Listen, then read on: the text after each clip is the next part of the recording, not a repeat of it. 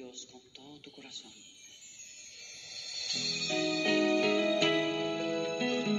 Con toda tu alma y con toda tu mente.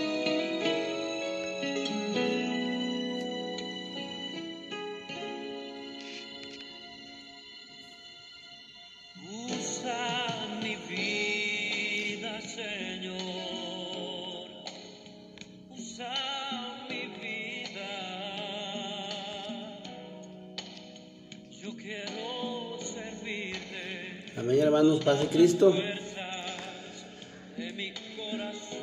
Ya hoy es lunes 9 de noviembre del 2020.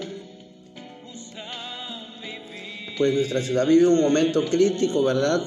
A consecuencia de las inundaciones que se están viviendo en el estado. Pero nuestra confianza debe estar puesta en Dios. Nuestra confianza debe estar puesta en Cristo Jesús, pues Él es nuestro ayudador, Él es nuestro socorro y pues no hay nada que esté fuera de su voluntad. Y hoy quiero hablarte de cómo hacer para no desviarse del camino de Dios. Ante las circunstancias de la vida, ante las situaciones que pasan sobre esta tierra, muchos, muchos se desvían de la fe porque no han puesto su confianza en Cristo Jesús. Eh, el apóstol Pablo decía, ¿quién nos podrá separar del amor de Dios? Ni tribulación, ni angustia, ni persecución, ni hambre, ni desnudez, ni peligro, ni espada. Yo le añadiría ni la inundación, que seguramente ahí viene ya incluido, ¿verdad? Porque el apóstol Pablo dice, nada nos podrá separar del amor de Dios. Pero ¿cómo hacer para no desviarse del camino de Dios? Y hoy quiero recordarte lo que Dios pide de nosotros. Y es algo que debe ser nuestra prioridad. Dice San Marcos 12, 30 al 31. Amarás al Señor tu Dios con todo tu corazón, con toda tu mente y con todas tus fuerzas. El segundo es igualmente importante. Amarás a tu prójimo como a ti mismo.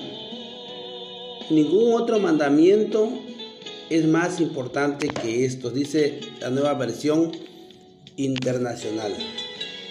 Gloria a Dios. Aleluya. No tenemos nada que ofrecerte, tenemos el corazón dispuesto a ti, Señor. Ese, debe, ese es un texto que debe formar parte de la oración de todo cristiano piadoso. Amar a Dios con todo nuestro corazón. Amar a Dios con toda nuestra alma, con toda nuestra mente y con todas nuestras fuerzas. Si amamos a Dios con todo el corazón, con toda nuestra mente y con todas nuestras fuerzas y nuestra alma, no habrá nada que nos pueda separar de Él. No habrá nada que nos pueda desviar de su camino. Y precisamente en estos momentos es cuando podemos demostrar el amor a nuestro prójimo. ¿Cómo? Ayudándole. Hay mucha gente que se quedó sin, sin cosas materiales, ¿verdad? Y si nosotros tenemos cómo proveer algo, algún, alguna muda de ropa, algún calzado, o aportando algo, ¿verdad? Parte de nuestras despensas, compartiendo algún platillo, de alguna manera podemos demostrar el amor al prójimo. O tal vez ayudando a sacar cosas de la gente que está entre el agua, ayudándole a mover sus cosas, ¿verdad? Es una forma en la que nosotros podemos demostrar ese amor a Dios.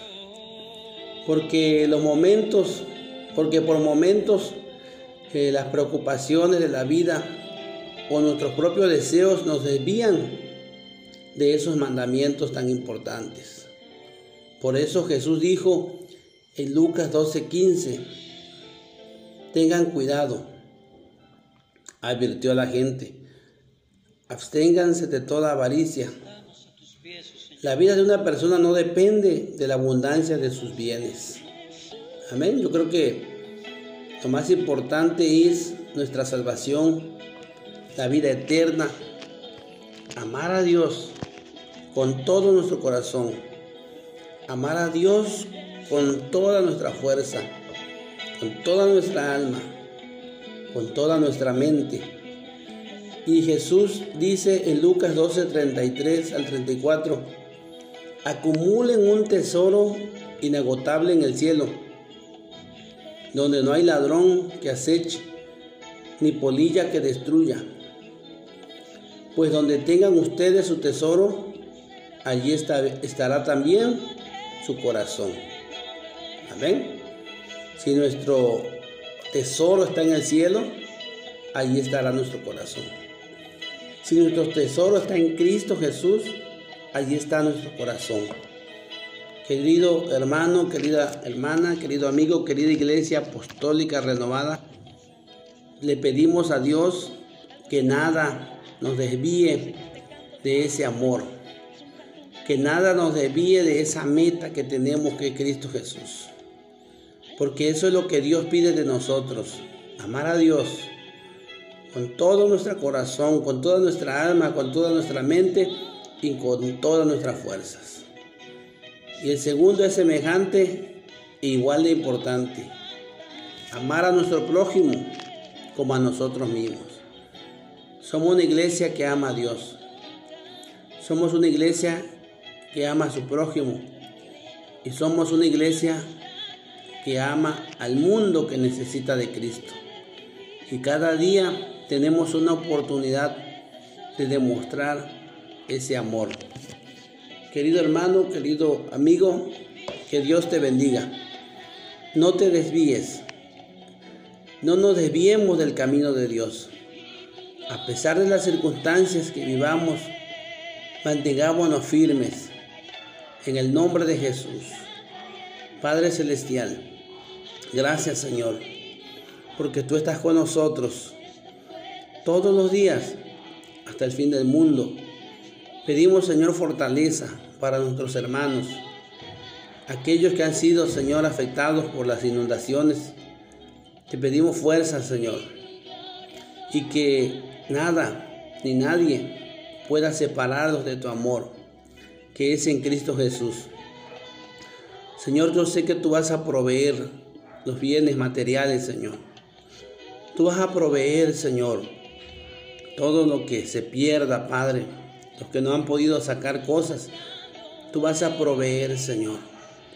Porque tú eres nuestro proveedor, tú eres nuestro ayudador, Señor. Por aquel que es débil en la fe, Señor. Te pedimos que tú le aumentes la fe, le ayudes a creer, quites toda duda de su mente y de su corazón. Y que esta sea una oportunidad, Padre, de afirmarse en ti cada día más, Señor. En el nombre de Jesús declaramos tu paz, Señor. Tu paz y tu amor en cada vida y en cada corazón. Cubra a tu pueblo, Señor. Cubra a tus hijos, Padre Santo. Y permítenos, Señor, que podamos demostrar ese amor a nuestro prójimo, Señor. En cada oportunidad que tengamos de hacerlo, Señor, podamos demostrar el amor de Dios en nuestro corazón hacia nuestro prójimo, Padre.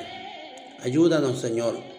Guíanos, Espíritu Santo, y que podamos hacer tu voluntad, Padre, en medio de este mundo tan difícil, Señor.